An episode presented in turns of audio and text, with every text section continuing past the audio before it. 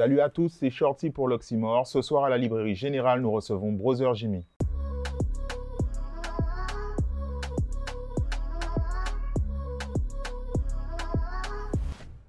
Brother Jimmy, bonsoir. Bonsoir Shorty. Ravi de te recevoir.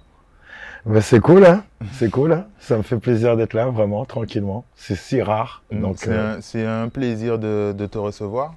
Euh, tu fais partie des personnalités qu'on voit, qu'on a toujours vues, mais euh, peut-être certaines personnes ne connaissent pas euh, l'intégralité de ton parcours. D'autres, certains ont pu te connaître à l'époque de KSS. Mm. D'autres comme moi, peut-être plus époque Real Attitude.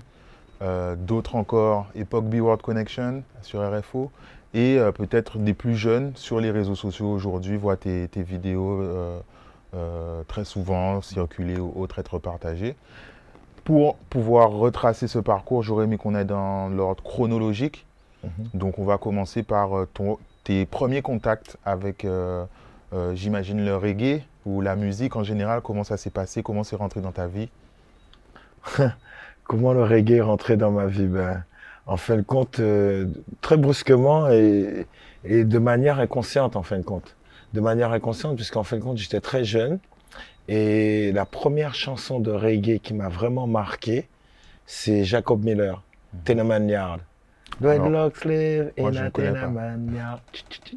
Et, je sais pas, ce, euh, ce refrain, cette mélodie, tu vois, elle m'a, j'étais tout petit, je sais pas, je l'ai entendu, c'est un pote à moi qui passait, euh, qui passait avec un gros, euh, un gros euh, beatmaster là à Mhm. l'époque, tu vois, les grands, les grands magnétos et tout, et qui passait avec cette chanson et puis jouer au foot dans mon quartier, j'ai entendu cette chanson. Et puis, euh, mais je me suis pas intéressé au reggae spécialement, mais cette chanson est restée dans ma tête, cette mélodie plutôt. Et puis c'est quelques années après, quelques années après, en fin de compte, euh, où je me retrouve connecté avec le reggae, c'est dû avec, euh, à la culture. C'est dû parce que j'ai toujours aimé lire. J'ai toujours aimé lire et quand je lisais, euh, ben, je découvrais beaucoup de personnages noirs. Euh, je m'intéressais beaucoup euh, à la littérature noire, donc euh, à des personnalités, des personnages tels que Steve Biko en Afrique du Sud. Euh, je me suis beaucoup intéressé à la lutte contre l'apartheid. Euh, ensuite, euh, naturellement, euh, les droits civiques avec Malcolm X, Martin Luther King. Et ça, dès, dès quel âge alors? Oh, je sais pas, je devais avoir, euh, je pense, euh, je sais pas, peut-être 16-17 ans par là. D'accord. 16-17 ans. Parce que auparavant, la lecture, je l'adorais de- depuis tout petit en fin de compte, puisque euh, depuis mon plus jeune âge, je m'intéressais, par exemple, je me rappelle d'un l'un de mes premiers livres, c'était une grande encyclopédie qui s'appelait Le Grand Livre des Volcans, Mhm. parce que je voulais être vulcanologue quand j'étais petit. Et ensuite, je me suis intéressé au Grand Livre des plantes, mais c'était trop scientifique pour moi, il y avait trop de noms à retenir, j'ai laissé tomber. Et j'ai complètement basculé dans une autre littérature qui était la littérature des romans policiers. Donc euh, Agatha Christie, euh, j'ai lu, euh, je me rappelle, en deux ans, j'ai lu toute la collection d'Agatha Christie entre 12 et 14 ans. Mhm. Et euh, à l'époque, il y avait, elle en a écrit d'autres, mais il y avait à peu près 100, 101, 101, 101 ou 102 ouvrages. Et j'avais lu ça en deux ans parce que je disais, j'adorais, j'aime beaucoup lire en fin de compte. Et naturellement, je, euh, je ne sais pas, je me rappelle plus comment je suis arrivé à la littérature noire, mais je crois que c'est arrivé en même temps que le reggae, quoi. C'est-à-dire que j'écoutais, j'écoutais beaucoup du hip-hop, Mhm. j'écoutais beaucoup de la soul, donc euh, beaucoup de Marvin Gaye, beaucoup de James Brown, donc euh, c'était l'époque aussi Black is Beautiful, fallait affirmer aussi son, ce côté d'être fier d'être noir déjà Mhm. à l'époque avec la soul, avec la funk, tout ça. Et honnêtement, je me rappelle plus comment je suis arrivé à, à m'intéresser directement à la littérature noire. Par contre, ce que je sais, c'est que le reggae avec Burning Spear m'a Mhm. emmené à Marcus Garvey. D'accord. C'est-à-dire que c'est vraiment là, ouais. ouais, c'est vraiment là que, euh, une fois que j'ai lu Marcus Garvey, que là j'ai été vraiment plongé dans, dans ce qu'on appelle la littérature, euh, la littérature noire. quoi. C'est-à-dire que je me suis toujours intéressé aux autres cultures, Mais là, je me suis pas spécialisé, mais j'avais faim et soif de ma propre culture. Ok. Et du coup, à quel moment tu as basculé en tant qu'acteur, puisque là on parle d'écouter et lire, Mhm. et tu, as, tu es devenu un acteur, tu as, eu envie de chanter et de, de- de rassembler d'autres d'autres potes pour, pour créer de la musique. et- Ben là, pareil, tu sais, moi, rien n'est calculé. C'est vraiment ma vie, elle est faite euh, d'opportunités à saisir ou de sensations que je ressens. Mhm. Tu vois C'est-à-dire que tout a commencé, je travaillais à la FNAC. Euh, enfin, je dis je travaillais à la FNAC. Avant de travailler à la FNAC, j'étais dans, le débrouillard, dans la débrouillardise, on va dire. Euh, dans la débrouillardise vraiment. Et puis je me suis retrouvé à être magasinier à la FNAC. Mais pendant que j'étais magasinier à la FNAC, euh, il y avait une émission qui s'appelait Megadub. Mhm. Qui s'appelait Megadub, c'était sur, euh, je sais plus, sur Radio Aligre. Ouais, voilà, Radio Aligre en France. Là, à l'époque, je vivais en France. Et euh, comment dire, euh, c'était sur Radio Aligre.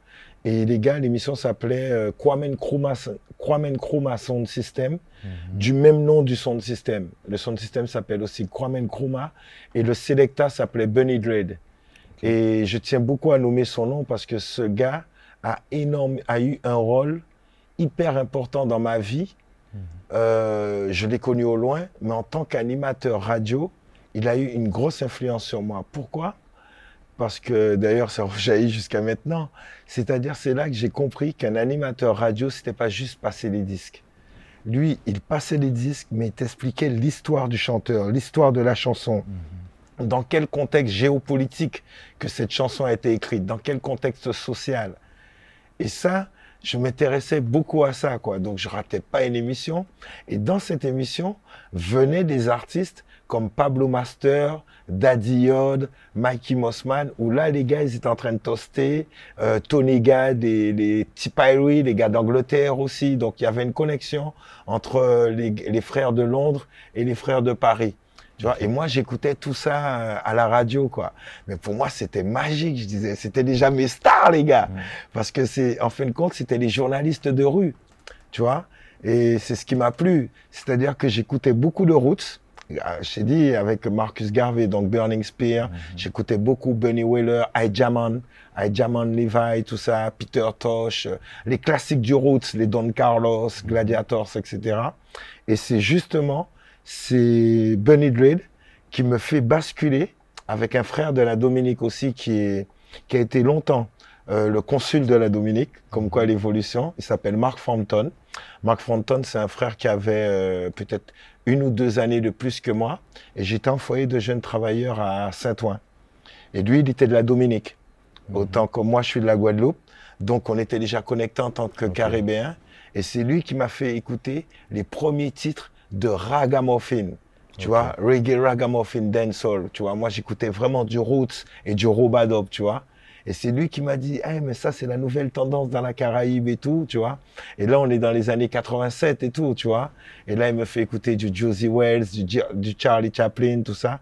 Donc, le mélange culturel de, entre la littérature, entre le reggae roots, le, le reggae dancehall, ragamuffin, mais ragamuffin conscious, euh, la rencontre avec euh, mon ami euh, Mark Frankton, la rencontre avec d'autres personnes, et ensuite avec Tonton David. C'est-à-dire, je me retrouve à l'armée parce que j'ai fait l'armée d'office Mhm. lors d'un contrôle d'identité. Bref, Ah, euh, on m'a pris d'office puisque à l'époque, j'étais très bon joueur de foot Et j'étais j'étais un peu plus costaud. Je faisais 1m82, 79 kilos. Et là, on m'a dit, c'est simple. On a suivi ton parcours. On sait que tu joues au foot. On sait que tu joues là. Donc, euh, l'histoire d'être réformé, oublie ça. L'histoire de armée d'office. Après, il fallait juste que je choisisse la bonne caserne. J'ai eu de la chance à ce niveau-là. Et donc, euh, j'ai fait la connaissance de Tonton David à la fin de mon armée. Tonton David et le Raga de Force qui faisait un concert au Cap d'Agde. Et moi, j'étais à l'armée du côté de Draguignan, mais j'habitais Montpellier.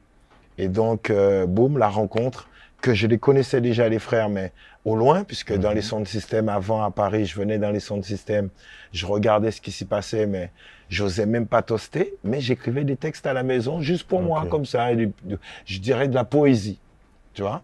Et donc, c'est cette rencontre avec Tonton David, Raga de Force, en 91, et la rencontre avec Ibis, Mosaïa, Tonton David, et tout. Là, on passe euh, 4-5 jours ensemble.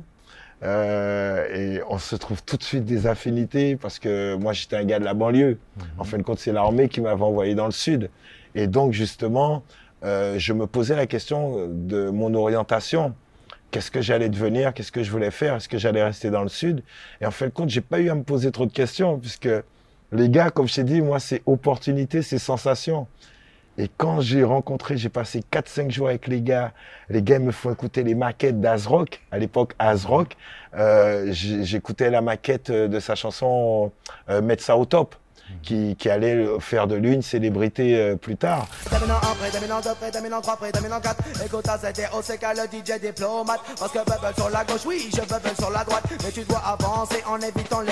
Les games font découvrir des, des, futurs artistes qui allaient exploser et tout.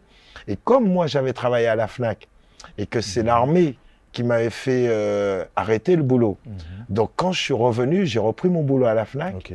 Et en fin de compte, là il y a eu... Euh, Là aussi, pareil, opportunité. C'est-à-dire que moi, j'ai toujours voulu garder un pied dans le monde du travail et un pied dans le monde de la rue. Toujours. Toujours, c'est dû à mon éducation. Éducation maternelle, tu vois, faut toujours ni on travaille quand même. Fais ça au vlé, mais essayez toujours à prendre bitin, on travaille. Et ce qui fait que j'ai, j'ai toujours bossé en fin de compte. J'ai toujours travaillé tout en étant libre euh, de faire ce que je voulais au niveau artistique ou sportif. Et donc, euh, cette rencontre avec les Ragas de Force fait que quelques mois plus tard, moi, je descends sur Paris, je reprends mon boulot à la FNAC et je rencontre de nouveau tonton David. Euh, là, c'était au hasard, pareil, passé à Saint-Ouen, j'habitais à Saint-Ouen. On se croise, j'étais en voiture, je l'emmène chez lui à Nanterre.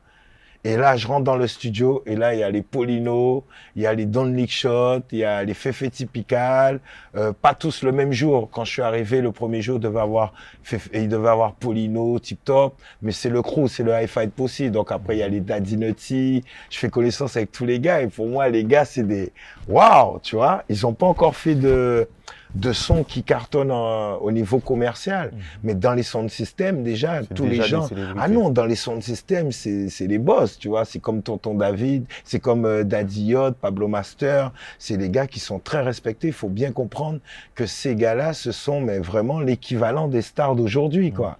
Euh, sauf qu'à l'époque, on est dans les sons de système, mais quand les gars se pointent, les lyrics qui chantent, ce sont nos porte-paroles ce sont les infos que tu n'entends pas sur TF1 euh, de ce qui se passe en banlieue, de ce qui se passe en Guadeloupe, de ce qui se passe surtout euh, dans les cités, la relation avec la police, euh, la relation avec l'Afrique aussi, tu vois, il y avait, c'est là aussi qu'il y a eu cette connexion aussi, beaucoup de connexions entre Africains et Antillais. Ça se faisait pas trop avec le zouk.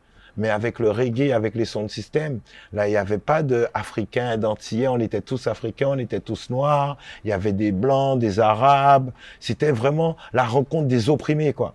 Tu vois, la, la rencontre euh, de ceux qui subissent le système. Et donc, tout cela euh, connecté ensemble, le fait que moi, j'étais à la FNAC, eh ben, j'ai commencé à, à faire la liaison, le pont entre l'underground et le monde, euh, on va dire, euh, la société euh, mhm. plus ou moins normale. Je sais pas comment on peut appeler la société, pas civile, puisqu'on était des... Co commercial, on dirait. Ouais, ou la société, ouais, je dirais normale. C'est-à-dire qu'à l'époque, pour les gens, nous étions anormaux. Mhm. C'est pour ça que j'utilise ce, ce, terme. Pour les gens, être ragamuffin, toasté, rappeur, toaster, tout ça, mais on est des marginaux. personne ne croit à cette musique parce qu'il faut bien comprendre qu'à l'époque, il y a peut-être que 300 personnes qui écoutent cette musique dans tout Paris. Nous sommes des millions dans le monde, maintenant. Mais dans tout Paris, à l'époque, il y a peut-être que 300 personnes. Tu vois, quand il y a un son de système, tu as peut-être maximum 200 personnes, dont 150 mecs. Et 50 filles. Euh, dans les 50 filles, tu as 30 filles rasta avec des jupes jusque-là, avec respect. Au contraire, les femmes se faisaient respecter. Et les 20 autres filles, elles sont en jogging elles sont avec les bad boys de la banlieue. tu comprends? Donc il y avait tout un travail de vulgarisation du son de système. Il fallait rassurer les gens parce qu'on était très très très mal vus. Et je dis on parce que j'ai intégré le mouvement. Mais à l'époque, les gars étaient très mal vus. Ces pionniers-là, ils étaient très mal vus. Donc euh, avec Tonton David et tout, qui commence à cartonner, qui, qui rentre dans le top 50, donc qui fréquentent les boîtes de musique. Donc les boîtes de musique vont commencer à fréquenter les sons de système. Donc il y a certains gars des boîtes de musique qui sont un peu plus courageux que les autres, qui vont venir dans les sons de système, qui vont apprécier l'ambiance, l'ambiance underground. Il fait nuit noire, il y a de la fumée partout, les briquets sont allumés à chaque fois qu'un mec qui chante des chansons euh, qui cartonnent, et donc c'est-à-dire toutes les 30 secondes, les pull-ups, bref, c'est un univers vraiment spécial et qui grandit de plus en plus.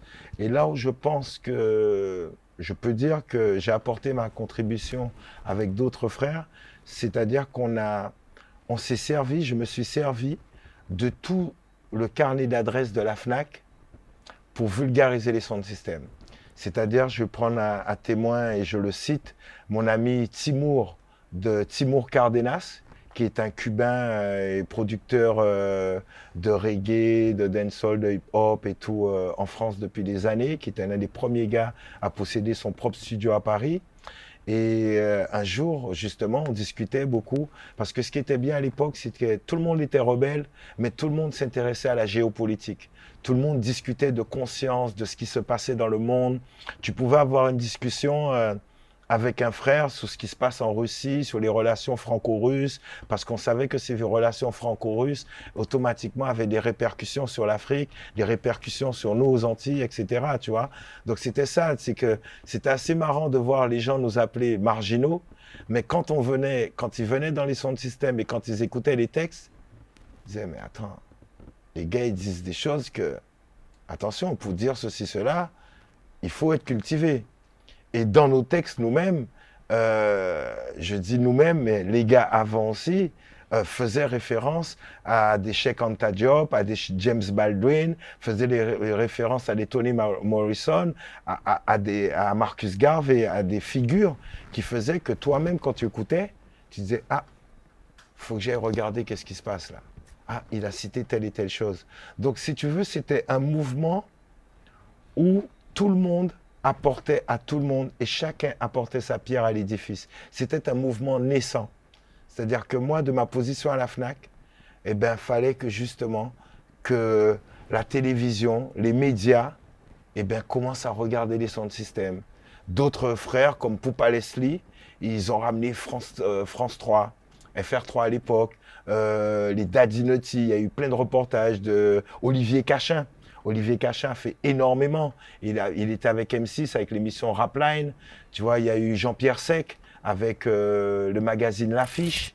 Euh, tu vois, il y a eu beaucoup d'acteurs, que ce soit dans le hip-hop ou dans le reggae, qui n'étaient pas, c'était des gens qui ne chantaient pas spécialement, qui n'étaient pas derrière la platine, mais qui ont été des personnages clés, clés, mais vraiment clés, pour que justement le mouvement prenne l'essor qu'il a pris euh, ben, de l'époque jusqu'à maintenant. Quoi. Hmm. Et du coup, à toi, tu, as, tu es rentré en Guadeloupe alors juste après cette période, et là, vous avez monté euh, Caricura Sound System. Ouais, cette période, c'est-à-dire que là, on abrège, mais là, pareil, il faut bien comprendre que dans les années 90, il y a une nouvelle vague il y a plein de sons systèmes qui naissent partout dans Paris et, ça devient des académies. Des académies, c'est-à-dire que euh, tu ne venais pas chanter, en fin de compte, seulement. Pour chanter, par exemple, moi, l'une des choses que tonton David m'a dit et que Nutty, tout le monde te disait, c'est que faut que tu aies quelque chose à dire, faut que tu puisses articuler, faut que les gens puissent te comprendre, et que tes histoires de fesses, par exemple, ça ne, nous intéresse pas.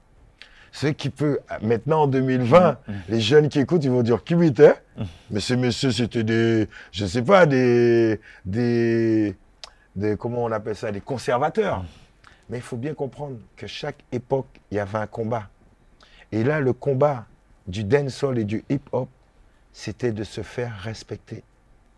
Parce que personne ne nous respectait à part nous-mêmes personne ne nous respectait. Ni la police, ni les institutions, ni l'école, ni la prof, ni personne ne nous prenait au sérieux.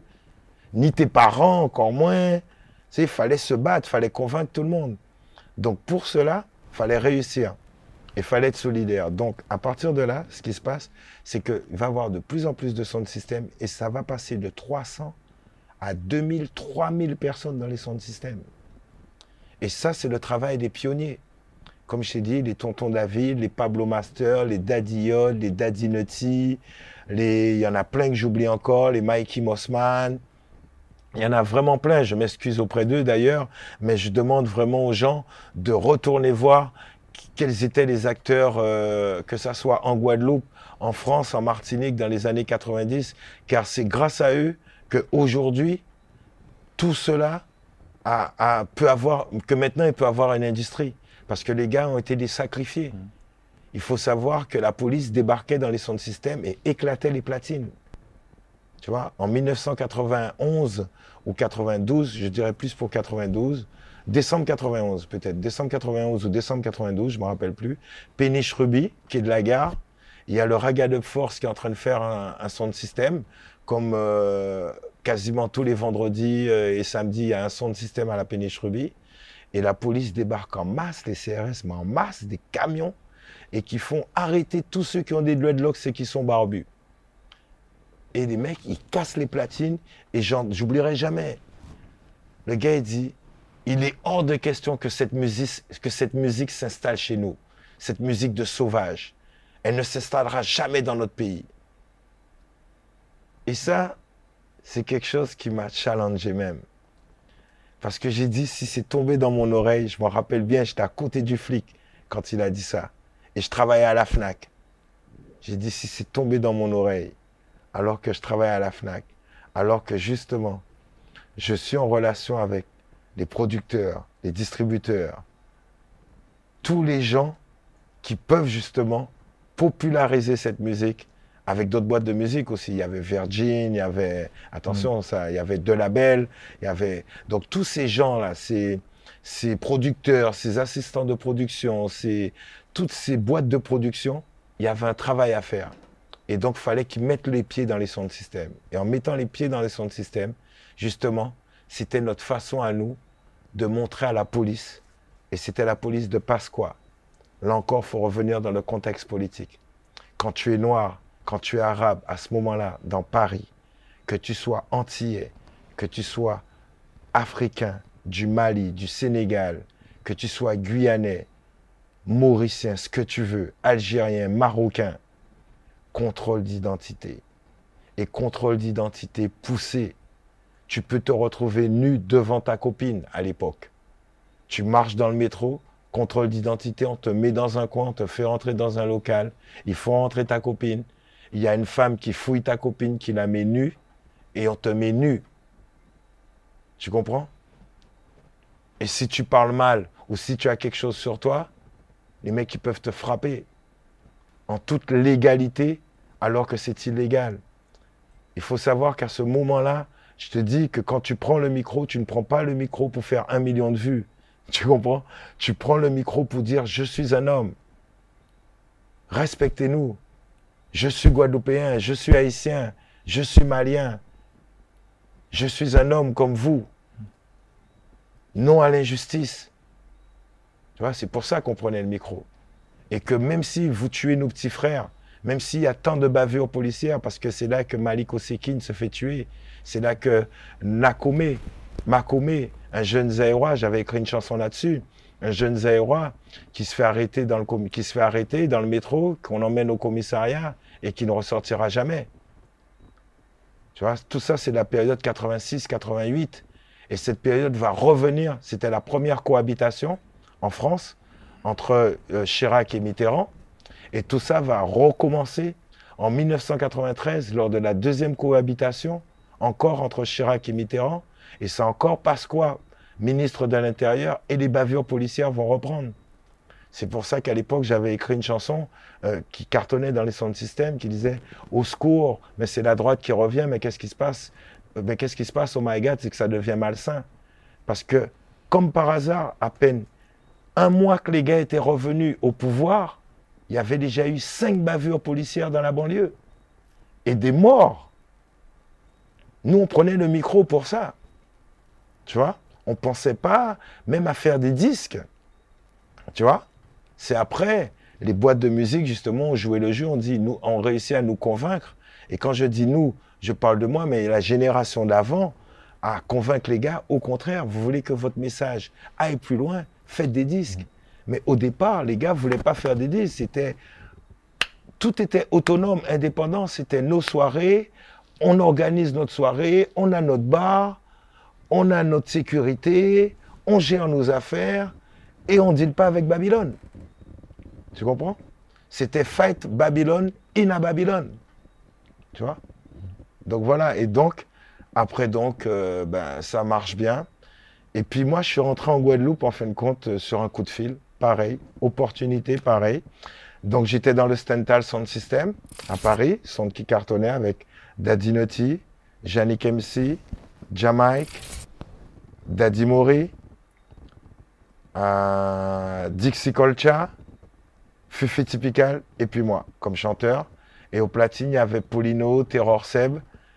Euh, et comme opérateur, il y avait Tip Top et Casa. C'est important pour moi de bien nommer tous les gars parce que justement, ce sound system a révolutionné aussi euh, le monde du sound system à Paris. Parce que là aussi, ce sound system a ramené beaucoup de gens venus d'ailleurs.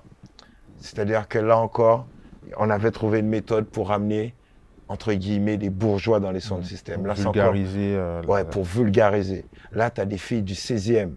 Là, tu as des gens du 16e qui côtoient le bad boy, le bad boy du 94 comme du 91.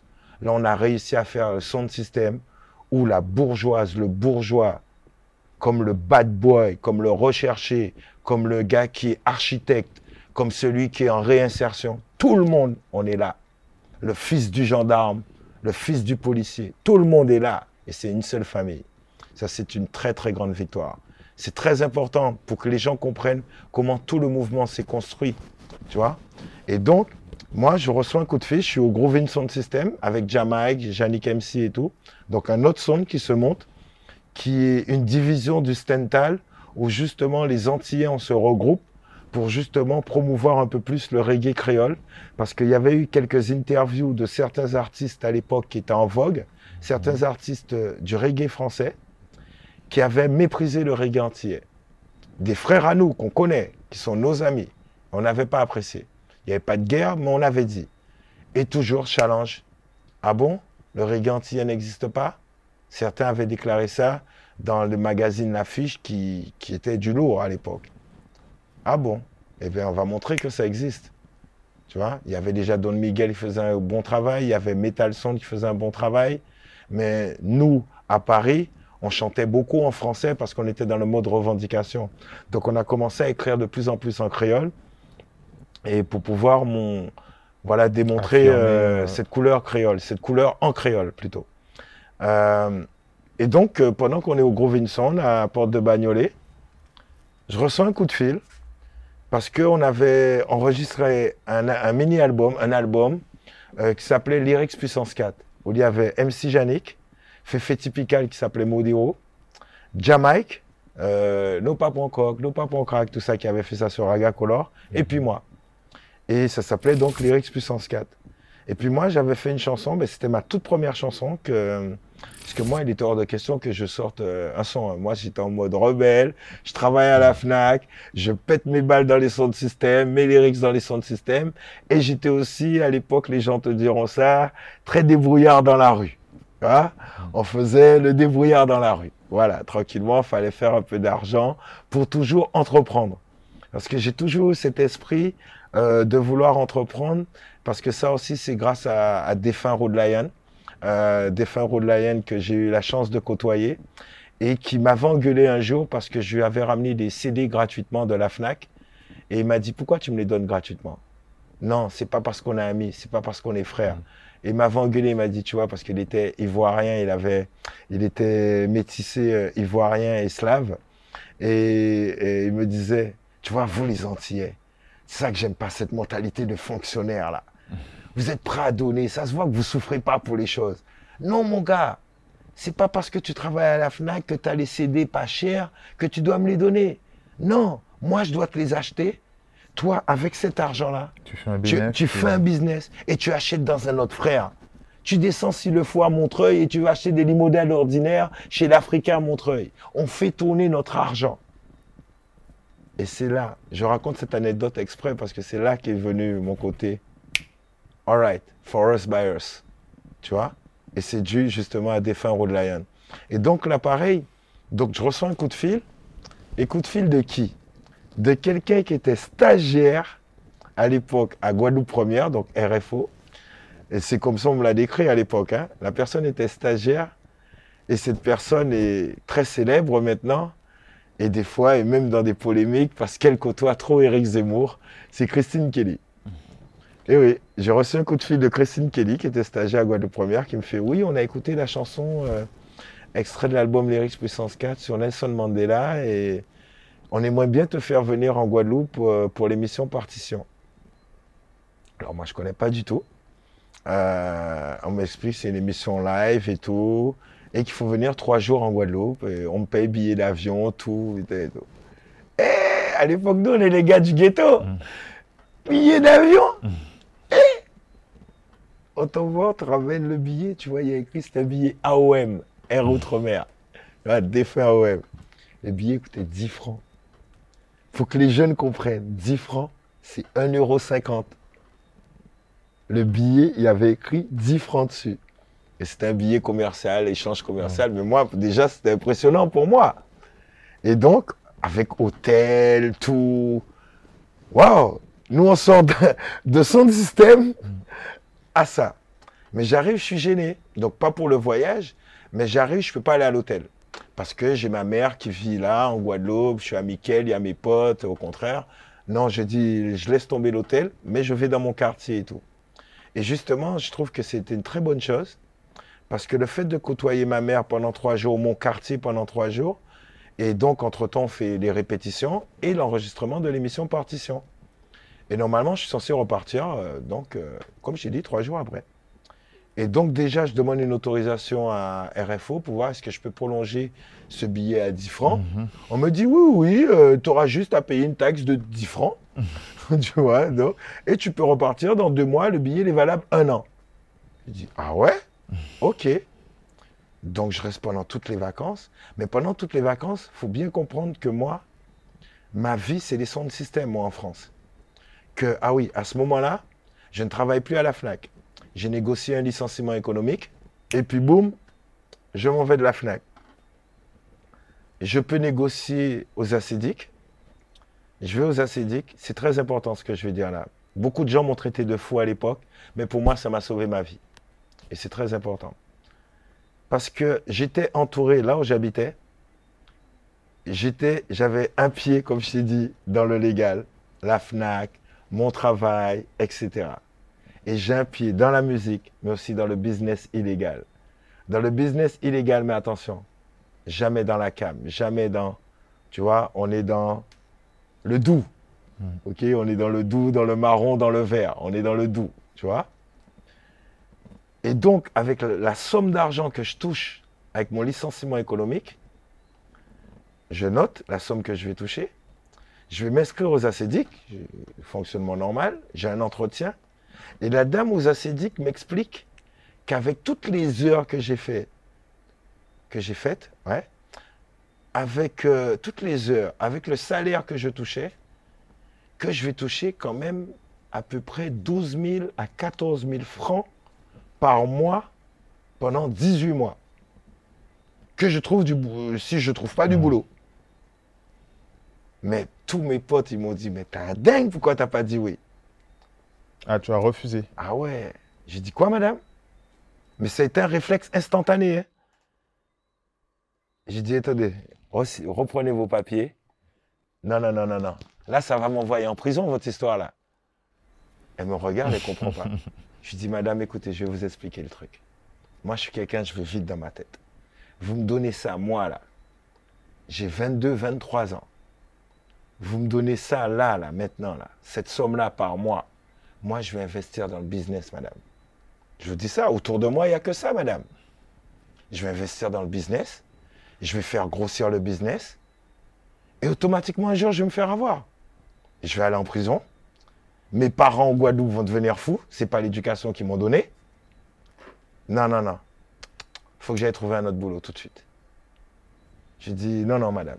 La dame, elle m'a regardé, elle m'a dit, jamais vu quelqu'un comme vous. Effectivement, j'ai trouvé un autre boulot qui ne me plaisait pas.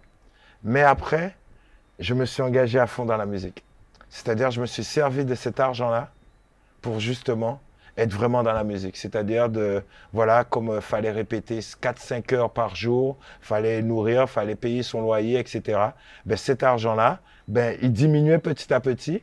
Mais le temps que je fasse mon apprentissage, le temps que, que je m'intègre vraiment en tant que, bon voilà, c'est de la musique que je veux faire. C'est ça que je veux faire. Je ne sais pas si je voulais en vivre, parce que j'ai toujours voulu travailler en même temps. Mais je savais que c'est là que je voulais m'engager, parce qu'il y avait le combat, il y avait ça. Donc voilà, donc au moment où je reçois euh, le coup de fil de Christine Kelly, je suis dans ce combat-là, je suis bien avec mes frères de Stental et de Grovinson. Et donc, au bout des trois jours, comme je t'ai dit, euh, je reste deux mois. Mhm. Mais comme je faisais, je vivais ma vie de sound système. Donc chaque semaine, on avait un son, que ce soit à Paris, à Nancy ou ailleurs. Donc j'avais toujours un cachet. Et là, je suis en Guadeloupe, j'ai pas de sound système. Et moi, c'est de ça que je veux faire. Moi, je veux pas être autre chose. Je veux pas trouver un boulot. On m'a proposé d'être vendeur à la librairie antillaise euh, à l'époque parce que pour mes connaissances reggae, on m'a proposé plein de choses en Guadeloupe. Mais moi, je voulais pas être salarié. Je dis, mais non, en France, euh, non. Bref. Et du coup, le coup de fil, je dis à ma mère, maman, si je reste six mois de plus, ça t'embêterait? Elle me dit, mais non, petite à maman, au contraire, euh, longtemps pour ouvrir. euh, clac. Et moi, j'ai une vision. Là encore, pareil. Je dis, ouais, mais si je repars, ça veut dire que peut-être qu'un jour, on va m'appeler pour me dire, Jimmy, il est arrivé tel truc à ta maman, il faut que tu viennes l'enterrer. Et je t'en parle, j'ai, tu vois, je change tout de suite parce que je me rappelle, parce que je me suis dit, mais pourquoi j'ai cette réflexion? J'ai dit, moi, toutes tes sensations, toutes mes décisions sont basées sur flair, sensation, je ne sais pas, je ne peux pas expliquer ça. Et je me vois, je me projette, je me vois dans un studio et qui reçoit le même coup de fil que Christine Kelly m'a appelé pour une émission, sauf que là, c'est un coup de fil pour dire que ben voilà, ta maman est partie quoi. Et donc je vais devoir prendre l'avion en sachant que ma maman est partie. D'un coup, je dis ah ouais, je repars pas. D'un coup, je prends mon téléphone et j'appelle mes gars. Je rappelle, j'appelle Jamaïque, j'appelle Nutty. Je me rappelle Nutty, il ne croyait pas, il me dit mais non, tu vas rentrer toi. Pas possible. Et je le comprends. Et j'ai dit non les gars, il faut que je reste là. Et en fin de compte, en même temps, il y a tout à construire. C'est-à-dire que ben, je vais faire les sons de système en Guadeloupe. Parce qu'en fin de compte, pendant la période où j'avais fait pas mal d'argent, et les deux mois j'étais resté en Guadeloupe, quasiment tous les 15 jours, j'allais en Martinique pour vivre le son de système.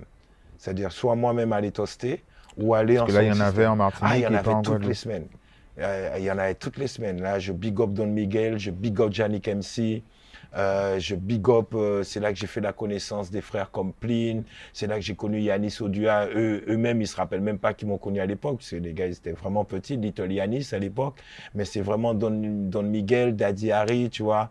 Don Miguel, il avait le son de système acétone. Je me rappelle d'une beach party, je crois, à la plage de Sainte-Anne. C'est là que j'avais vu Pline, c'est là que j'avais vu Little Yanis. Euh, avec euh, MC Yannick. Yannick, il avait le Bassignac Sound System, de- du nom de sa commune, de sa commune euh, Bassignac. Donc, c'était le Bass Sound System. Euh, je me rappelle d'une soirée mémorable euh, dans une boîte qui s'appelait le Maximum, où c'était tourné en sound system même. Il y avait Soupa Levi, défunt Soupa Levi. Donc, c'est-à-dire que moi, comme je vivais de sound system, il faut bien comprendre que moi, à Paris, j'ai jamais mis les pieds dans une boîte. Que durant toute ma jeunesse à Paris, j'étais une fois au rayon vert. Et c'est un frère qui s'appelait Didier Guépois, je crois, qui fêtait un anniversaire. euh, bref, qui m'avait emmené là. Mais sinon, moi, c'était vraiment son système, reggae, son système, reggae. Tu vois, c'était vraiment ça. Donc, je vivais de cet univers-là. Et Et si là, tu as pas ça- décidé de, de- de ramener du coup cette expérience en Guadeloupe et là, tu Exactement. Il fallait créer, et donc d'où l'idée du Karukera Sound System, parce que pour moi, il fallait que le sound system ait une identité de la Guadeloupe tout de suite. Et donc le nom originel, le nom originel de la Guadeloupe, donc Karukera, quoi. Tu vois, donc euh, et pourquoi aussi j'ai été inspiré tout simplement euh, pas loin hein. à l'époque dans les années euh, là nous sommes en 95. Là en 95, euh, tu demandes aux anciens, à tout le monde, partout en Guadeloupe, tu vois maintenant tout le monde on dit Guada. Mais partout en Guadeloupe, c'était euh, si quelqu'un ouvrait une boulangerie par exemple, il disait Karukera boulangerie, Karukera fleur, Karukera cycle, euh, Karukera telle chose, tu vois. Et c'est là que ça m'inspirait aussi. J'ai dit, tiens, les gens s'approprient beaucoup, et ben nous, ça va être Karukera son système. Tu vois?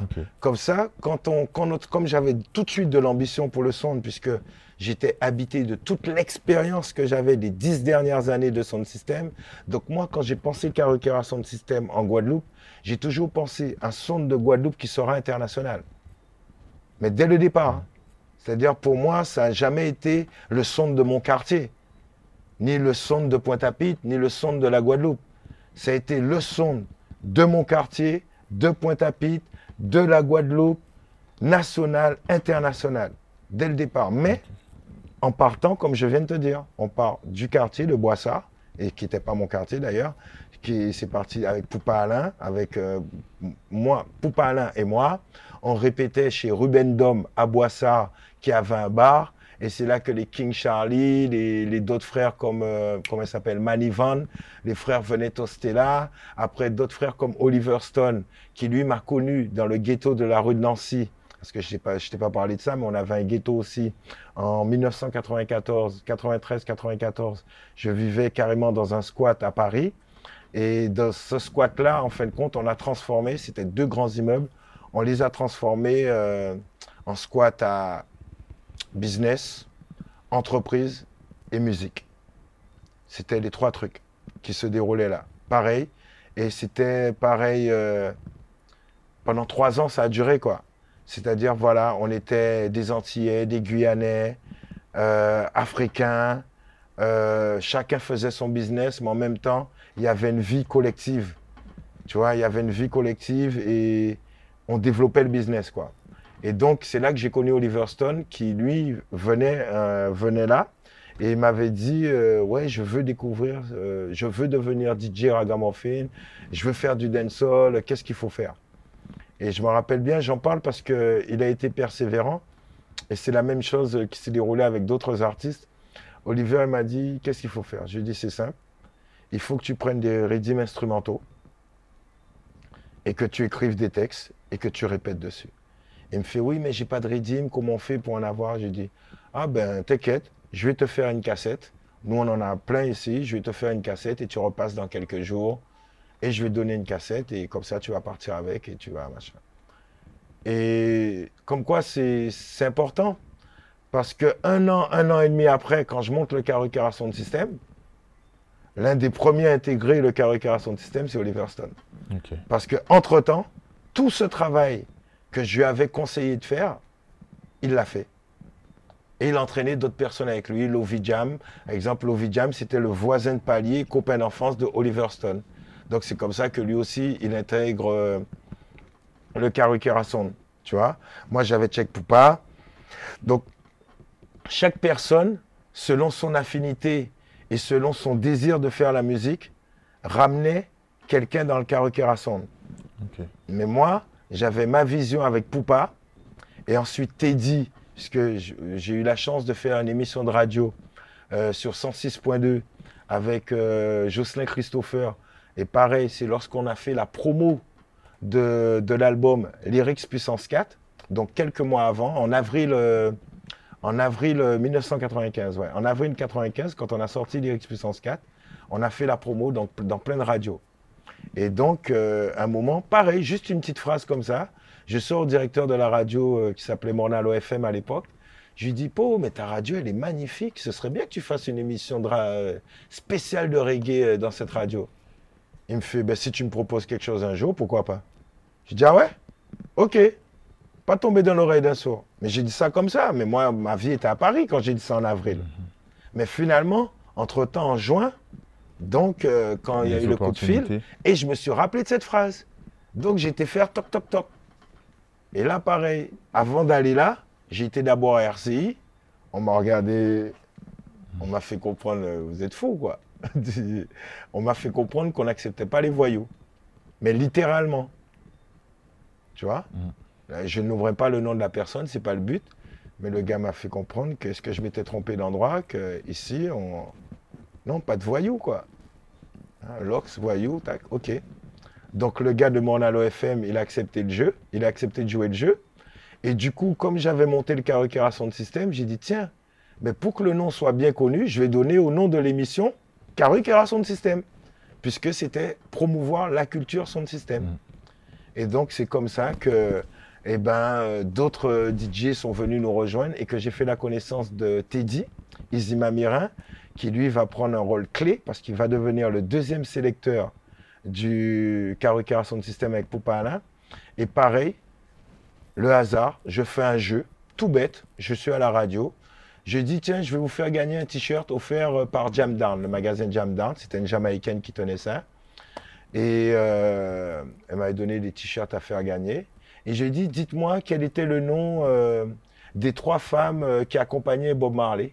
Quel était le nom du groupe des trois femmes qui accompagnaient Bob Marley. Donc c'était les High Trees. Mais pour moi, c'est une question facile. Et je balance ça. Et de l'autre côté, donc euh, du transistor, comme on dit, il y a Teddy qui entend la question. Et Teddy, lui, à ce moment-là, c'est un Guadeloupéen qui fait ses études en Jamaïque, qui est fan de reggae, qui côtoie Buju Banton et compagnie, et qui entend ça. Mais nous, on ne se connaît pas à ce moment-là. On ne se connaît pas du tout. Et lui, il me dit qu'il est à Sainte-Anne quand il entend ça. Et donc, pour lui, c'est tellement facile, il ne va pas répondre à ça. Donc, il va, dans, il va à la mer, il va dans l'eau, il revient, il écoute l'émission et il voit que je repose encore la question. Il se dit, mais personne n'a encore gagné depuis le temps. Donc, il appelle. Il gagne. Le seul jour où j'avais pas de véhicule, le seul jour, lui, finalement, il devait venir récupérer son t-shirt que la semaine d'après. C'est lui qui me raconte ça. hein. Et au dernier moment, il a une vibration, pareil, il a quelque chose qui lui parle, qui lui dit, va chercher ton t-shirt maintenant. Donc, il vient chercher son t-shirt. Quand il vient chercher, je le vois en voiture, je lui dis, Pau, mal, excuse-moi, mais tiens ton t-shirt et tout, mais pour l'instant, je suis en galère, j'ai pas de voiture. Est-ce que tu peux me donner un stop? Et il me dit qu'il habite Pointe-à-Pitre, comme moi. Et donc là, on rentre. Et là, on est des bavards, Mm. puisqu'on parle de reggae. Et là, j'apprends que le gars, il a des 47 tours comme moi, comme Poupa Alain, qu'il achète.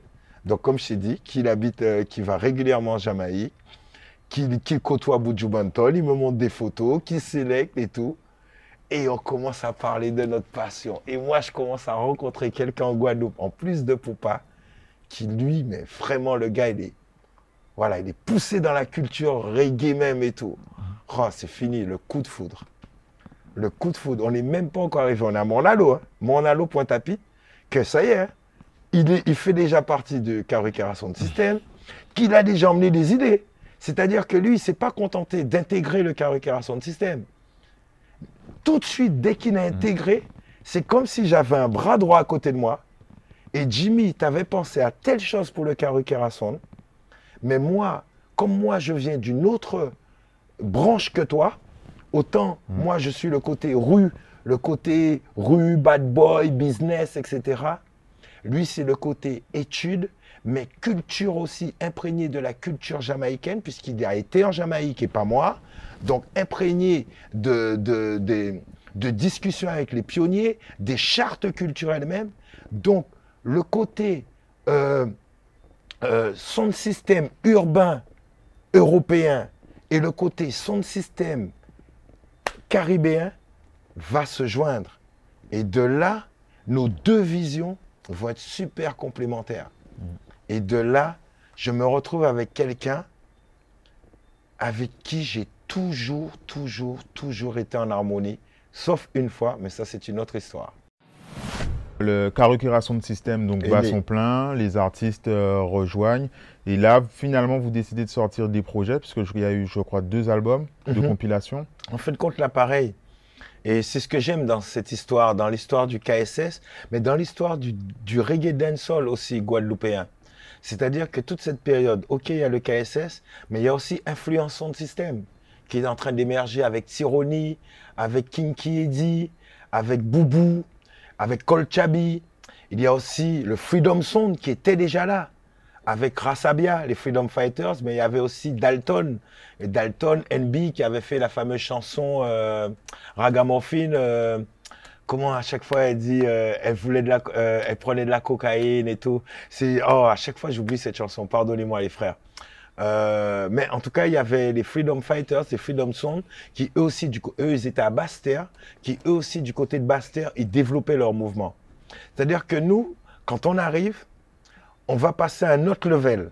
C'est-à-dire, comme je t'ai dit, imprégné des deux codes, de l'histoire des deux mouvements, tu vois, des codes. Et donc, nous, ce qui nous intéresse, c'est vraiment tout de suite, Teddy et moi, on a cette vision, c'est de faire un big sound qui va voyager et qui va aller dans la Caraïbe, qui va aller en France, parce que je suis en Guadeloupe, mais toujours aussi avec cette notion, je n'ai pas oublié les frères qui avaient dit le reggae antillais n'existe pas.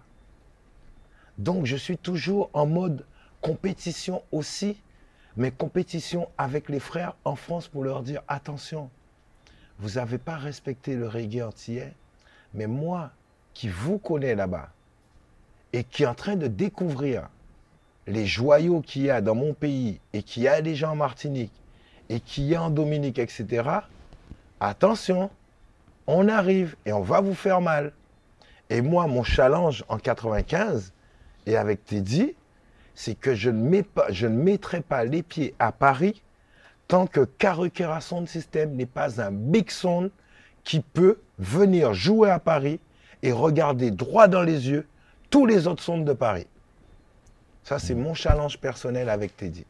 Même les autres gars du Karukera Sound System à l'époque ne savent pas ça encore. Ça, c'est parce que, voilà, je n'avais pas digéré ce mépris. Parce que moi, ça a toujours été un combat social. C'est-à-dire, le combat social, c'est le respect. Et donc, s'il fallait se faire respecter par les institutions, mais aussi par des gens comme nous-mêmes. Parce que tu connais, tout le monde dit que dans la musique, il n'y a pas de. La musique est une mission, il n'y a pas de compétition. Mais ça n'empêche pas que beaucoup de gens veulent faire la compétition pour remplir la mission. Et moi, je ne me voile pas la face. Comme je suis un sportif depuis toujours, s'il y a mission, il y a mission. Quand il faut faire des actions de solidarité caritative, on fait. Mais s'il y a compétition, il y a compétition. On répond à la compétition. Tu suis? Totalement. C'est comme ça, faut pas Et se donc, voiler du la coup, face. les, les compilations sont sorties dans, dans cette optique d'élever le, le niveau, d'aller attaquer le commercial. Exactement. Et pour nous, c'est même pas attaquer le commercial, c'était c'était de pareil, de élargir notre audience. Et pareil, élargir notre audience, on a choisi une tactique différente des autres. C'est-à-dire, et ça, on avait discuté avec Teddy, on en avait discuté aussi avec Don Miguel. C'est-à-dire, qu'est-ce que moi je savais par rapport à nous, Guadeloupéens? Je savais que les chanteurs, les artistes, au niveau lyrics, au niveau flow, au niveau tchatch, on n'avait quasiment rien à envier à d'autres personnes. Mais là où nous avions un déficit qui était tout à fait naturel, parce que, faut pas oublier, parmi les départements, la Guadeloupe est arrivée après. La région parisienne cartonnait, il y avait déjà des disques d'or en région parisienne. La Martinique cartonnait avec Metal Son, euh, Don Miguel, Harry. Nous, on avait Daddy Yod qui nous représentait, mais c'était plus national. Et il y avait Daddy Yod qui représentait le local aussi. Mais Yod, euh, c'était déjà la génération d'avant, quelque part. En 94, 95, c'est vraiment la Martinique qui roule et, la France qui roule, les ragasoniques et tout. Nous, euh, on n'a personne. Et donc, euh, KSS va émerger en 98 au niveau discographie. Et donc, pour que nous, on ait justement, qu'on puisse émerger en ayant déjà le niveau euh, qu'ont déjà les ragasoniques, les Rofneg et tout, qu'est-ce qui allait faire la différence?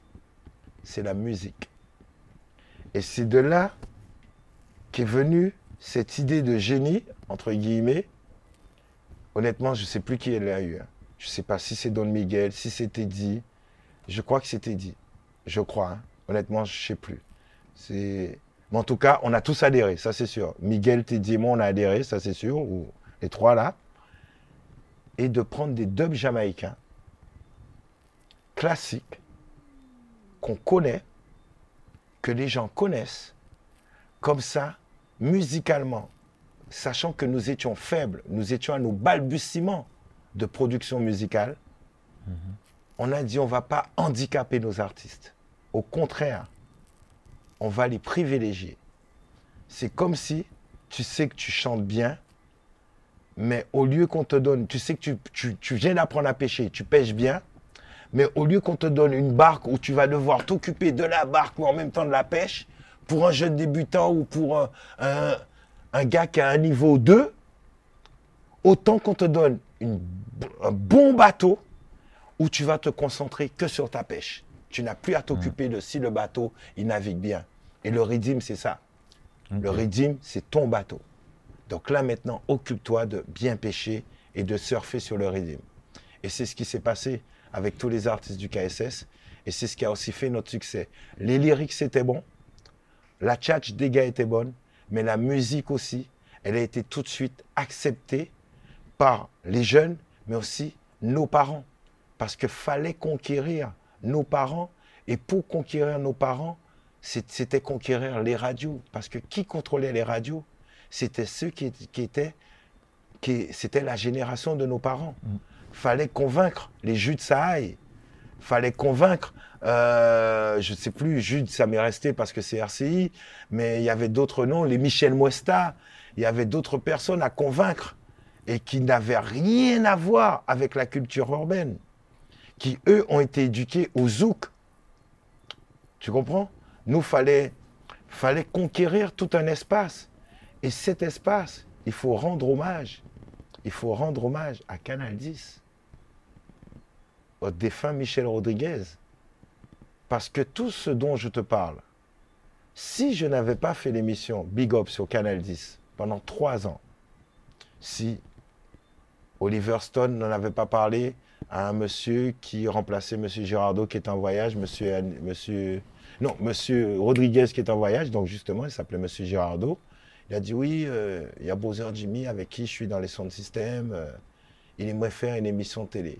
À l'époque, Poupa Alain travaillait comme technicien, mais Poupa, il était un peu timide. C'est Oliver Stone qui en a parlé. Euh, le gars m'a demandé un entretien. Je suis venu. À l'époque, j'étais très confiant puisque j'étais un vendeur à la Fnac. euh, je faisais du. Là, j'avais arrêté le business. En Guadeloupe, j'ai arrêté le business. Quand je suis arrivé en Guadeloupe, par contre, j'ai pas fait de business. Et mais comme j'avais la tchatch, euh, business, tu sais, j'avais pas peur d'un entretien, quoi. Et surtout, je, je parlais de ce que j'aimais, de ma culture, de ce que je connaissais. Donc, quand quelqu'un me disait c'est quoi le dancehall, c'est quoi le reggae, c'est quoi, c'est comme si le gars m'envoyait à la messe. Donc, je savais que mon interlocuteur, j'avais plus de chances de l'impressionner que moi d'être impressionné par lui. Tu vois? Et, en toute euh, humilité, je dis ça. Les gens peuvent, peuvent dire, oh, mais c'est vaniteux. Mais c'est pas une question de vanité, c'est une question de confiance en soi. Moi, je suis quelqu'un où très tôt, je suis d'origine haïtienne, j'en profite pour le dire, euh, où, très tôt, on t'apprend euh, à avoir confiance en soi. C'est-à-dire que moi, ma, ma mère, quand elle m'a mis à Massabielle à l'école, j'aurais pu être à l'école en face de chez moi. En face de chez moi, j'étais à Raphaël Jolivière, j'ai fait la maternelle là. Euh, Je raconte ça, mais je perds pas mon félin. J'ai fait ma maternelle à Raphaël Jolivière. Il y avait les cours élémentaires jusqu'à CM2, j'aurais pu faire à côté de chez moi. Non, ma mère, elle m'a fait traverser toute la ville pour aller à Massabielle jusqu'en sixième. Donc j'ai fait de CP jusqu'à sixième à Massabielle pour justement me dire, et en tant que noir, en tant que guadeloupéen, en tant que Timoun à famille Pierre-Jean, en tant que ceci, cela, ou aussi intelligent que les autres. Donc, à Massabielle, ni les grandes familles, ni les grands noms, ni les grands Timoun à grands docteurs, ceci, cela, en VOA l'école là, c'est moi qui est payé, puisque c'était école privée, il fallait payer chaque trimestre, en cas de travail à la sueur du front, en qui est payé l'école là, en qui est toujours premier monde qui a payé l'école là, mais en vu que, ou montrer monde qui est intelligent, et en que vous surtout, qui prend conscience, qui est aussi intelligent, qui ont indiens, qui ont blancs, qui ont milat, qui ceci, cela. On ne fait pas pont complexe à casa moins. Ça, c'est super important. Mais à l'époque, quand ma mère me dit ça, tu as 6 ans, gars. 6-7 ans, moi, ça rentre là. C'est rentré. Mais c'est au fil des années que j'ai vu que ce discours-là m'a accompagné régulièrement et pour ne pas avoir de complexe. Donc, je reviens à l'entretien de Canal 10. Et donc là, le gars, il me dit, OK, adjugé, tu fais un essai pendant une semaine, mais il veut pas me payer. Je dis, ah non, par contre, là, monsieur, non. Même si c'est qu'une semaine, même si c'est 15 jours, il faut me payer. Il me dit, pourquoi je te paierai Je lui dis, mais monsieur, vous vous rendez pas compte? Euh, Moi, je fais un essai. Euh, la Guadeloupe, c'est petit. Si ça foire, euh, tout le monde me, va, va savoir que j'ai foiré, mais au moins que je veux que tu me consoles, même avec 100 francs. Et comme moi, j'étais un gars de business, là, pareil, tu pouvais pas me faire travailler pour rien. Tu comprends? Parce que j'étais un gars, je suis en business. Donc, le gars, il a accepté. Je me rappelle plus c'était quoi. Mais ce qui s'est passé, c'est que lors de la première émission, ok, je l'ai faite. Mais maintenant, je vais le dévoiler. Il y a quelques gars qui le savent. Le lendemain, c'est moi qui ne voulais plus y aller. J'ai trouvé l'émission complètement nulle. Je me suis trouvé complètement nul. J'ai dit, mais Timal, ou pas faite pour télévision, retourne dans la musique, mais qu'est-ce que tu fais là? Mais tu t'es planté. Il est hors de question que tu retournes là le lendemain. Mais pour mes potes et pour même les gens du son, les d'autres, Timal, ça t'est bien, pour ça malade. Je dis, vous êtes fous. Ma mère, elle est fière. Elle me dit, oui, c'était bien. Moi, il est hors de question que j'y retourne. Et c'était 16h30, 17h30. Donc, je me rappelle, c'était un lundi. Le lendemain, le mardi, 14h, tout ça, les gens me disent euh, Alors, Oukayan, t'es là On dit Ah ouais, Timan, ah ouais. Et je te promets, c'est à 15h30, 16h, alors que l'émission commençait à 16h30, hein, que je ne sais plus qui, quelqu'un m'a convaincu d'aller à la télé. Je ne sais pas comment, j'y suis allé. En fin de compte, j'ai jamais regardé jusqu'au jour d'aujourd'hui cette première émission. Jusqu'au jour d'aujourd'hui, ma première à la télévision, je ne l'ai jamais regardée parce que la vision que j'avais de moi était horrible. Et je crois que si je l'avais regardée, je ne serais pas serais retourné. pas retourné. Et je crois que la personne qui a réussi à me convaincre, c'est la personne m'a décrit des choses que moi, je n'ai pas vues et qui m'a dit qu'elle était bien. Donc j'y suis retourné. Et là, quand je l'ai faite, je l'ai regardé cette deuxième émission. Là, je l'ai regardé.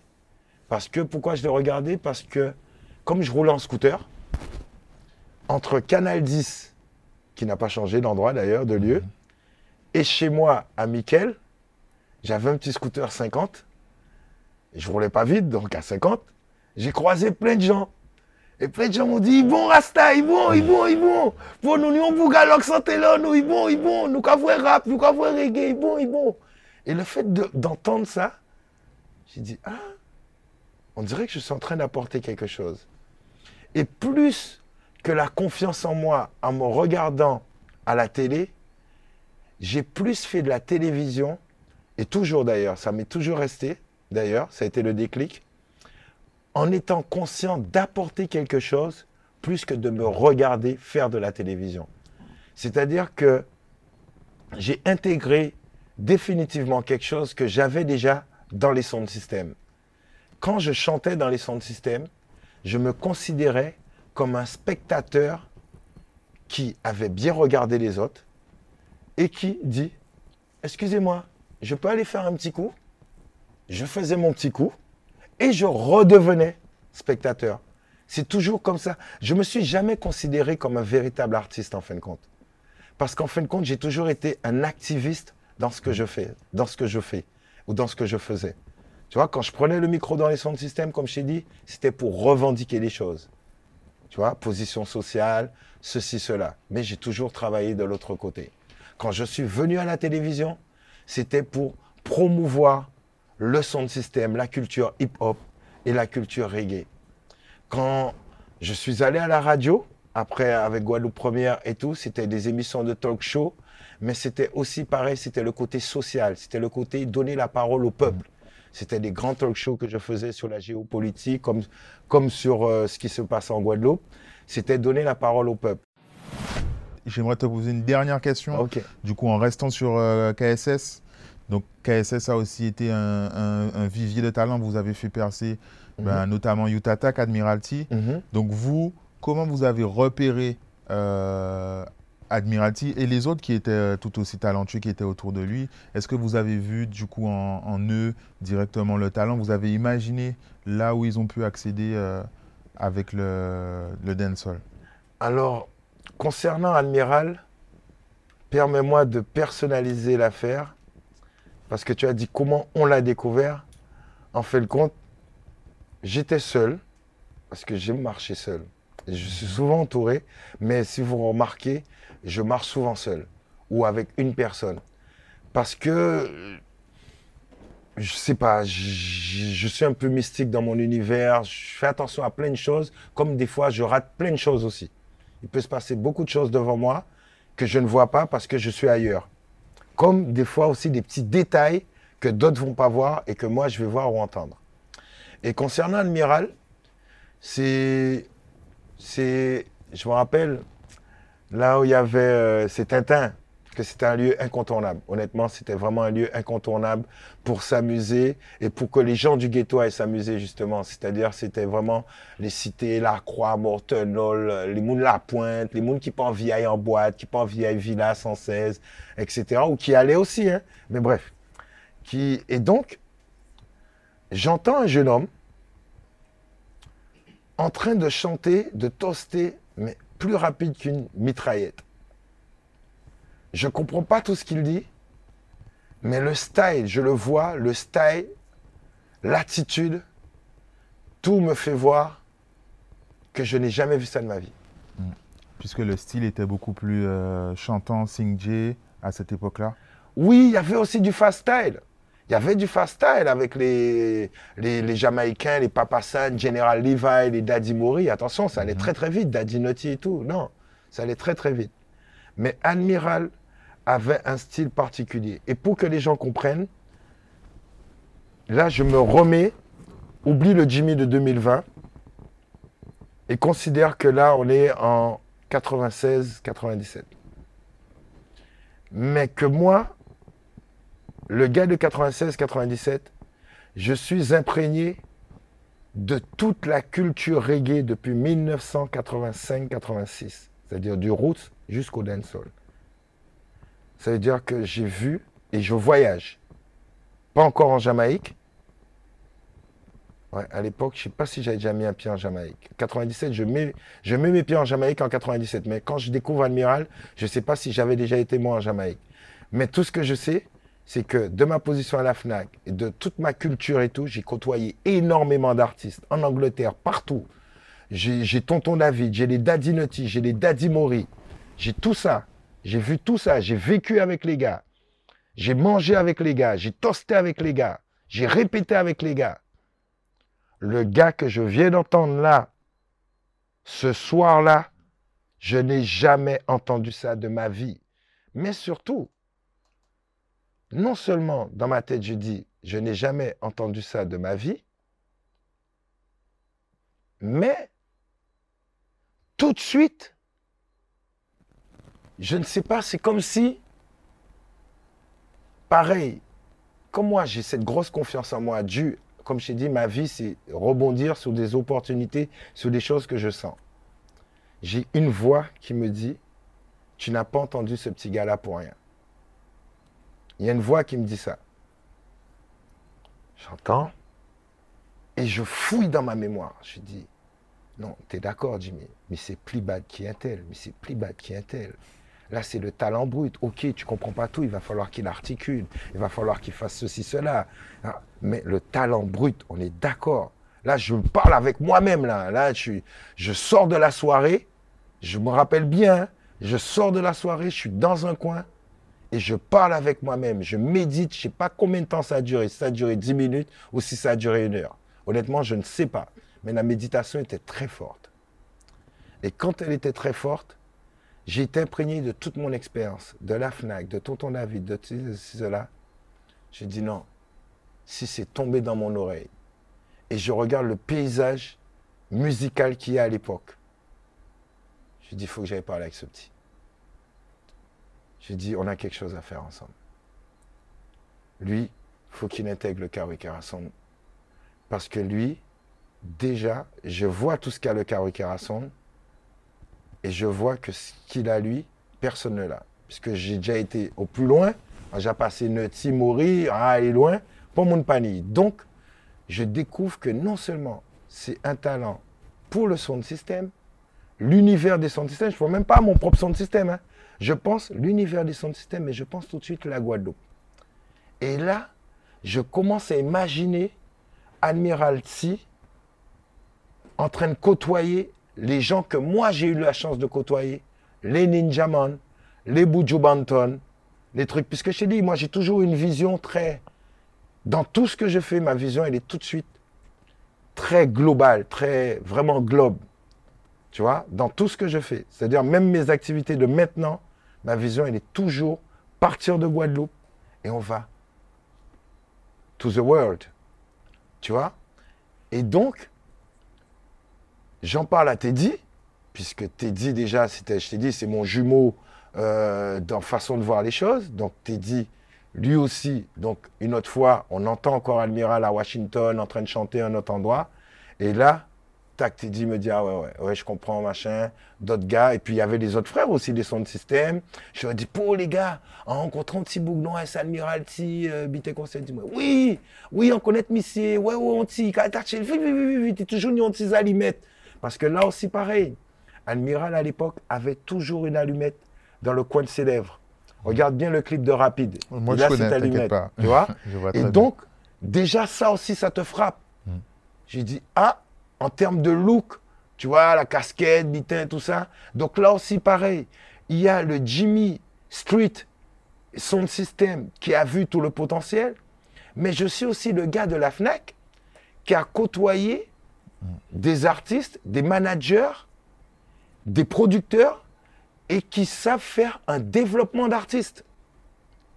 Donc, avec Teddy qui a déjà cette vision et avec Don Miguel qui lui est en train de grandir au niveau production, le Karukera Sound System grandit, Admiralty grandit au sein du Karukera Sound, et là où ça devient intéressant, c'est que le Karukera Sound, et c'est Lovijam qui dit ça très bien, il dit Karukera Sound System, c'était plus qu'un sound system, c'était une académie. C'était un collège. Parce que ce qui était intéressant, c'est que l'expérience de gars comme moi, des histoires euh, belles comme des mauvaises histoires, moi je la mettais sur la table pour les gars. Je disais les gars, attention, méfiez-vous, tel ou tel artiste, il s'est planté parce qu'il a fait telle et telle chose à tel moment de sa vie. Tu vois Euh, euh, Tel ou tel artiste, au contraire, lui, ça a fonctionné parce qu'il a saisi telle ou telle opportunité. Et par exemple, je vais prendre un exemple tragique que je dis souvent aux artistes. Euh, dans le Karukera Sound System, on était des foot, on était beaucoup à jouer au foot. Et par exemple, euh, pour revenir avec Admiral, un moment quand Admiral allait démarrer sa carrière solo, vraiment, tu sais, les tournées Admiral, etc. Admiral, c'est Bou qui était mes fait souhait, mes fait football live, il était comme ça. Et à un moment, je me rappelle, j'ai une discussion avec lui, comme avec tous les gars du KSS, parce que c'est quelque chose qui est venu, qui a fait jurisprudence après. Et j'en parle parce que j'ai eu mal pour lui, c'est MC Yannick. Yannick, il cartonnait avec le secteur A. Yannick sortait un album et Yannick allait faire une grande tournée. On était avec lui à fond, je me rappelle bien, c'était l'époque Grovinson. Et Yannick se retrouve à faire un souhait dimanche après-midi euh, près du château de Vincennes, comme tous les Antillais connaissent ce souhait-là, à la porte de Vincennes. Et, et le gars nous a fait souhait, il a aimé football, c'est le grand MC Yannick. Le truc, il, voilà, il a fait souhait et tout. Et il y a quelqu'un qui lui a mis un tac, je ne sais pas ce qui s'est passé. Bref, la cheville de Yannick a pété, frère. Et la tournée a été annulée, frère. Tu comprends? Et ce truc-là fait jurisprudence dans la tête de plein, plein, plein d'artistes. Il y a plein d'artistes qui jouent au foot, mais qui maintenant font très, très attention à ça. Par exemple, avant tournée, ils vont pas aller jouer au foot. Ils vont deux semaines avant, ils vont, tu vois, parce que ça a servi de jurisprudence malheureusement, tu vois, parce que Yannick l'a payé, l'a payé cher, parce qu'une tournée annulée et c'était beaucoup, beaucoup, beaucoup, beaucoup de dates. Donc pourquoi je te parle de ça? C'est parce que voilà, c'est le genre de truc aussi qu'on disait, qu'on tchatchait aux gars. Nous, c'était pas juste euh, un groupe de gars qui se réunissaient pour toaster. On écrivait nos lyrics ensemble. Tu vois? Euh, Par exemple, la chanson Rendez-vous. Désolé, ce soir j'ai rendez-vous avec la musique qui me rend fou. C'est ce qui fait vibrer de ma veine. Entre dans la danse avec nous. nous. c'est une chanson qui a écrit tout le Karukera Sound System. Mais tout le monde a mis un mot, une phrase, un truc. C'est Curtis qui est arrivé avec la mélodie. Curtis est arrivé avec la mélodie et il a mis des paroles en anglais. Et Teddy l'a dit, pas d'anglais. Il y a déjà un anglophone, c'est Lesmond. Je ne veux pas de Guadeloupéens ou, Français qui chantent en anglais. Moi, si quelqu'un chante en anglais, c'est, il a l'accent anglais, c'est un anglais. On a Lesmond, il est dominicain pour ça. Sinon, pas les Français, pas les créoles. Putain.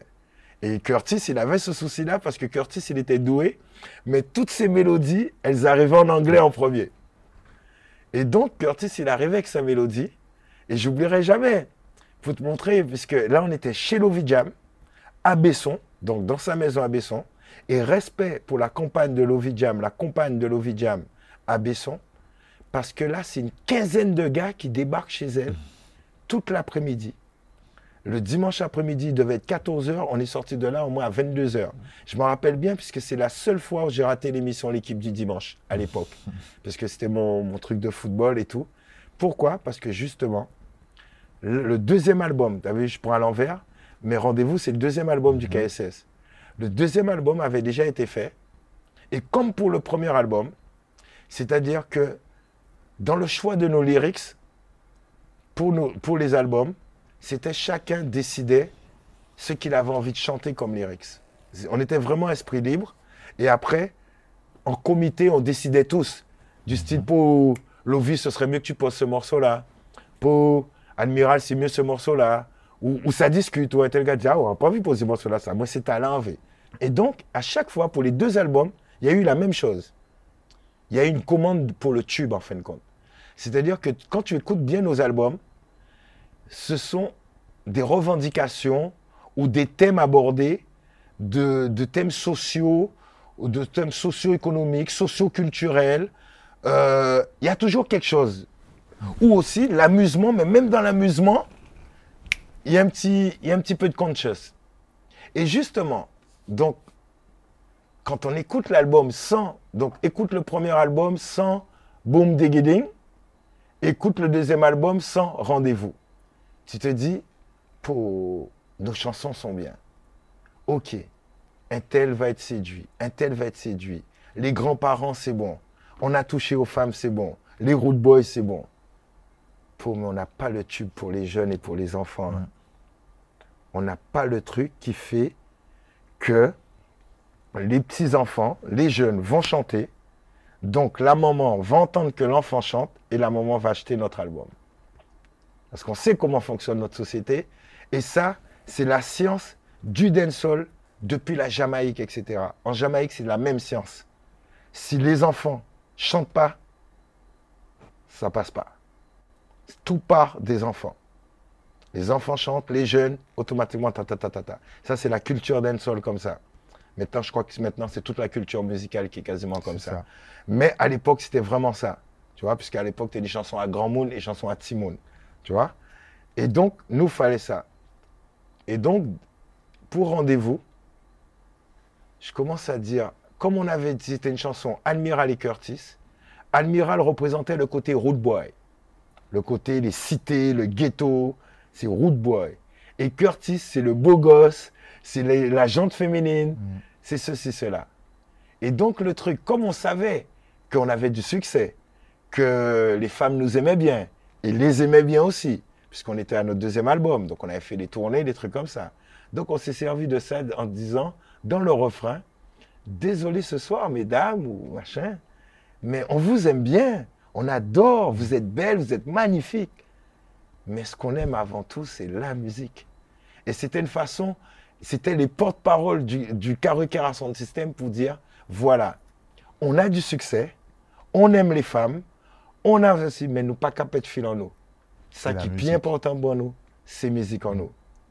Et c'est pour ça que dans, les, pa- dans le couplet d'Admiral, tout ça, t'as des, t'as des, c'est pour ça que je te dis, chaque personne met quelque chose. Quand tu entends, euh, tu- ou peut être Miss Monde, ou peut être ceci, cela, moi c'est musique d'abord, tu vois. Euh, L'autre il dit, euh, tu vois, je me rappelle plus, tu vois, mais je me rappelle que chaque personne ramène quelque chose. Admiral aussi ramène, Curtis aussi ramène, Teddy ramène. Et ça, c'était magnifique. Et concernant le premier album, c'est Soupabou qui a le tube.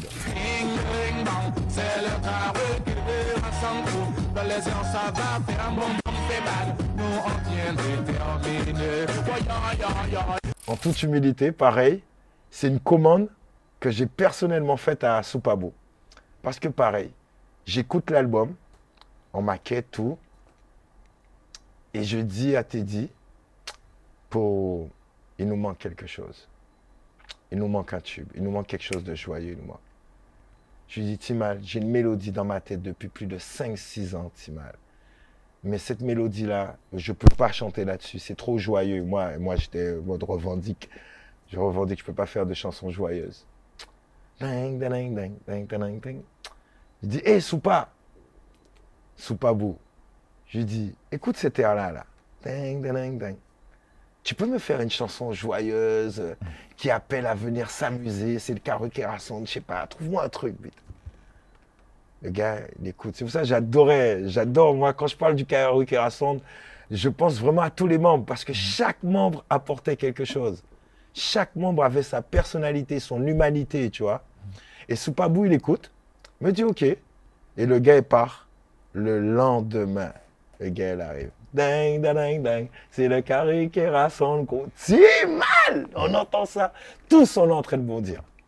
Déjà, nous-mêmes, entre nous-mêmes, on sait qu'on a un tube. Là, on est sûr de nous. Et là, il n'y avait pas encore Admiral sur l'album. Admiral, il est avec nous, il chante avec nous. Mais là, c'est la première fois, et là, c'est un scoop que je vais t'annoncer. Rappelle-toi quand je t'ai parlé de Teddy. Je t'ai dit, on n'a jamais eu de divergence. La seule fois où il va y avoir une divergence entre Teddy et moi, c'est le choix, est-ce qu'on met Admiralty ou pas sur le premier album du KSS. Donc en clair, est-ce qu'on fait démarrer la carrière de ce jeune surdoué maintenant ou dans un an? Parce que Teddy a déjà la vision, il me dit dans un an on fera un autre album. Mais moi je suis pas encore sur l'autre album, je suis sur cet album-là et je suis persuadé que c'est maintenant qu'il faut faire sortir ce jeune-là. C'est maintenant. Pourquoi? Parce que, ok, on a le tube, on a tout. Mais maintenant, et c'est là que j'ai ma vision FNAC, ma vision, comme je t'ai dit, globale de tout l'univers musical reggae dancehall, c'est-à-dire là, j'englobe la Jamaïque, j'englobe, j'englobe Londres, j'englobe l'Allemagne, tout. Et j'imagine Admiralty, donc à 16 ans et demi, le bâton d'allumette, sur les podiums, dans les concerts, dans les sons de système, quand on va voyager, cette attraction, personne ne peut l'avoir à part nous à ce moment-là. Ça, j'en suis convaincu. Et pour moi, ça ne peut pas attendre un an. Et là, ça revient à ce que les mix dans mes sensations, c'est le football. Le football, c'est quelque chose que, euh, quand je regarde quelque chose, plus que le pratiquant, mais le regard sur le football, c'est quelque chose que je respire. C'est-à-dire que je vais voir quelque chose que je ne vais peut-être pas réaliser moi-même, mais que je sais que c'est exactement ce qu'il faut réaliser. Et donc, concernant Admiral, c'est là qu'on est. C'est la, la vision que vous avez. C'est la vision que j'ai à ce moment-là. C'est pour ça que je t'ai dit, permets-moi de personnaliser ce truc-là. Parce qu'à ce moment-là, Teddy et moi, on n'est pas d'accord. Teddy, il a la même vision que moi, sauf que lui, il faut attendre un an. Je dis, non, Teddy, il faut le mettre maintenant dans cet album. Et je lui dis, et je prends un autre argument encore. Je lui dis, Teddy, on n'a pas encore convaincu tout le monde. Les institutions et tout, on les a pas encore convaincus. Rappelle-toi, dans les lycées, dans les collèges, ils nous prennent encore pour des voyous.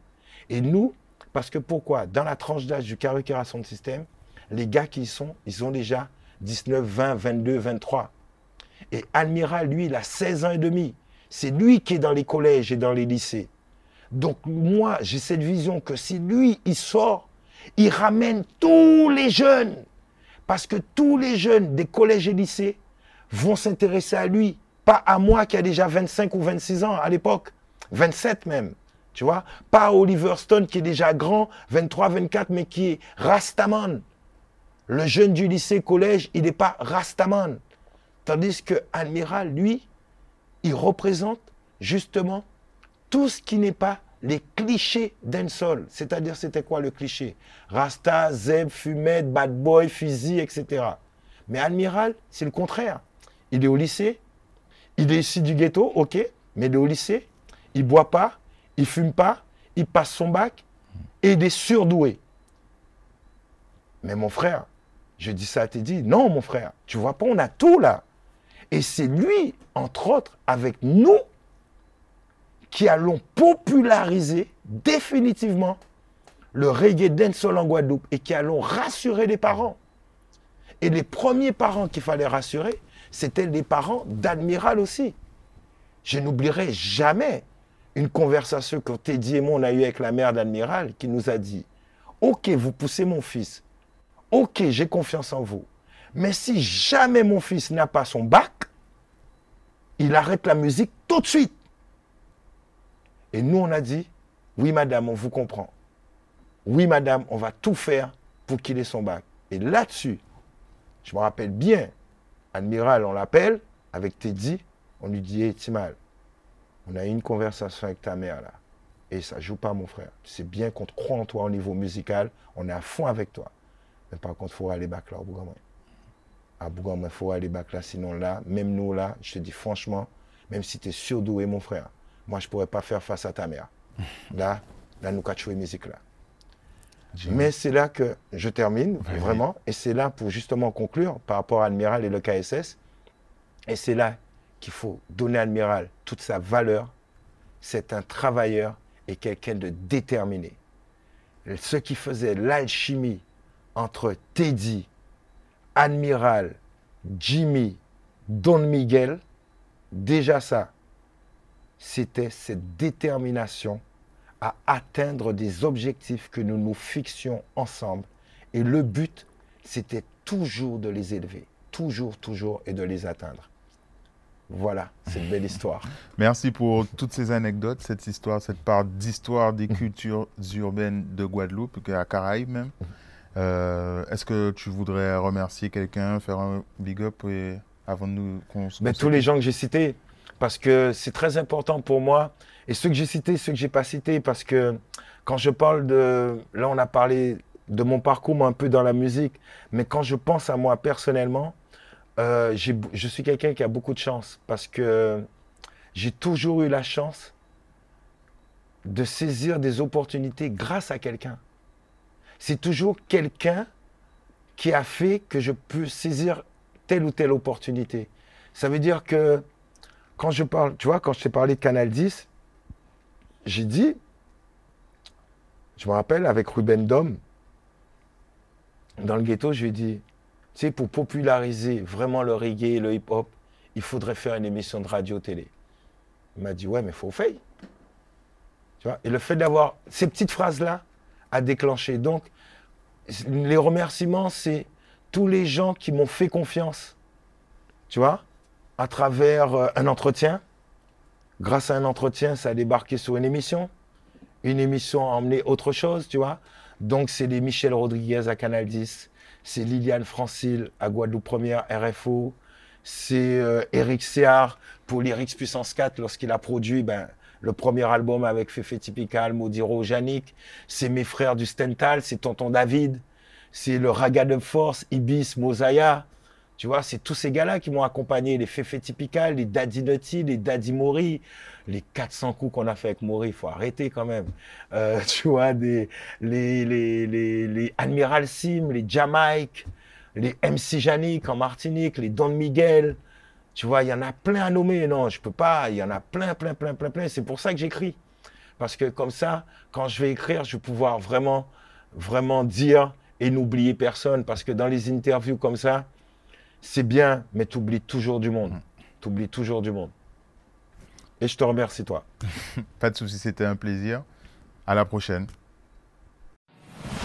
Merci à tous d'avoir regardé cette nouvelle interview de l'Oxymore à la Librairie Générale. Si vous avez apprécié, vous pouvez comme d'habitude vous abonner, liker, partager, nous dire en commentaire qui vous auriez aimé recevoir. Vous pouvez désormais nous soutenir sur Tipeee. Vous trouverez le lien dans la description. À bientôt.